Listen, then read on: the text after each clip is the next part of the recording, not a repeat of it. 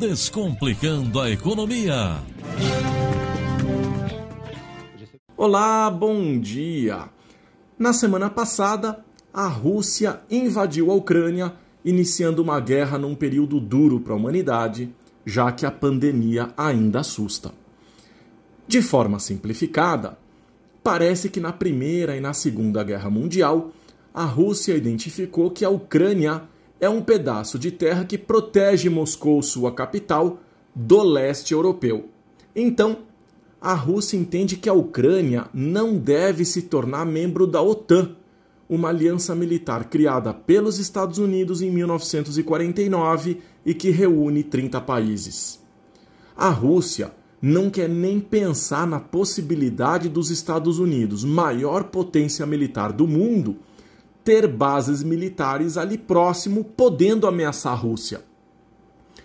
Para o presidente russo, é uma questão de defesa se a gente olhar o mapa, é fácil observar que, além da Belarus e da Crimeia, a Ucrânia, entre as duas, é o que separa a Rússia da Europa.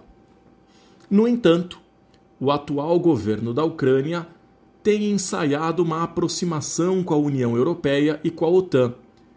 Praticamente está cutucando a onça com a vara curta despertou a fúria do monstro russo que não quis conversa e partiu para agressão. A questão é que nós estamos vivendo tempos em que a guerra deve ser o último recurso, muito depois de tentar as negociações diplomáticas, o que não aconteceu. O presidente da Rússia entendeu que não havia tempo para o diálogo.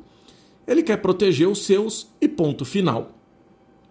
Nessa história, ainda existe uma série de outras questões. A exemplo do desarmamento nuclear da, da Ucrânia em troca de uma garantia de não invasão russa. Então foi assinado um tratado, mas sabe como é? Às vezes as pessoas não são de cumprir com as suas palavras, com aquilo que está escrito, e aí dá no que dá. Mas o que isso tem a ver com as finanças, com a economia, que é o propósito desse quadro?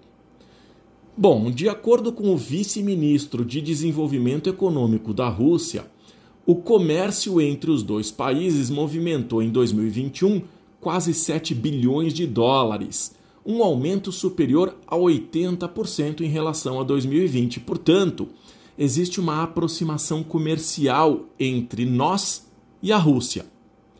O Brasil importou mais de 4,5 bilhões de dólares em petróleo, em fertilizantes, carvão, em metais.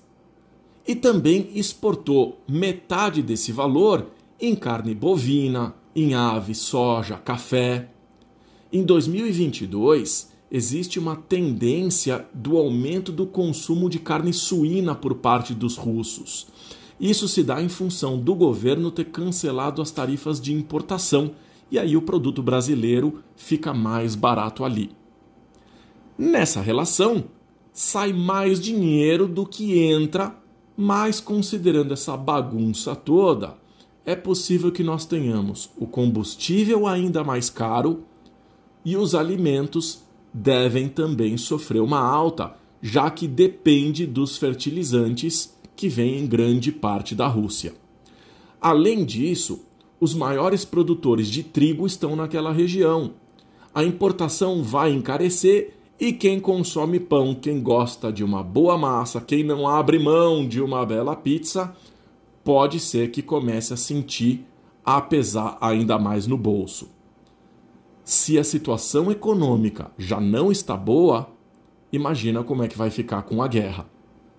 Por outro lado, abre também um espaço para exportação brasileira para os países que tinham uma boa relação comercial tanto com a Rússia quanto com a Ucrânia. Esses dois países são produtores de insumos agrícolas, de grãos, de minérios, assim como o Brasil. Mas com a guerra, o nosso país pode ser uma boa alternativa de abastecimento ao mercado internacional. De uma forma ou de outra, me parece um absurdo essa preocupação com entrada e saída de dinheiro ou de mercadoria, enquanto vidas estão sendo perdidas. Que tudo possa ser resolvido diplomaticamente e que os interesses das nações sejam atendidos sem o derramamento de sangue. Nós somos movidos por instintos, inclusive de agressividade, no entanto, é preciso domar esses instintos para que haja o avanço civilizatório. Chega de irresponsabilidades. Nós precisamos de mais saúde, de mais paz e de avanços enquanto sociedade.